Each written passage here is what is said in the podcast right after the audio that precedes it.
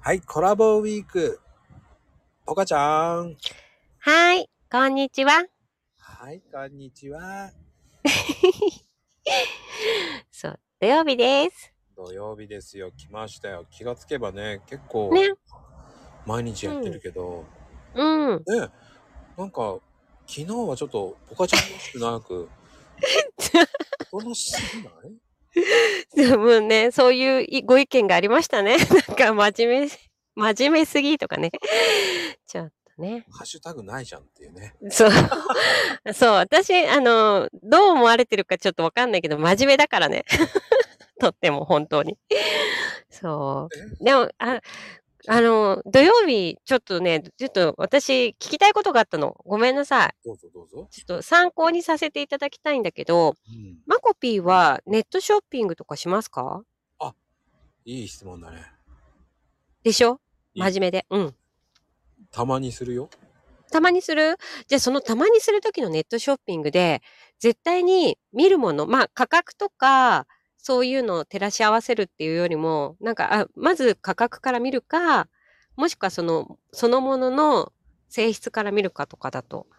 なんか一番これを見るっていうの何か見るものあるあのね、でもね、ネットショッピングってあんまり信用してないんだよね。あ、そう、私も結構、私でもそんなことない。買っちゃう。うん。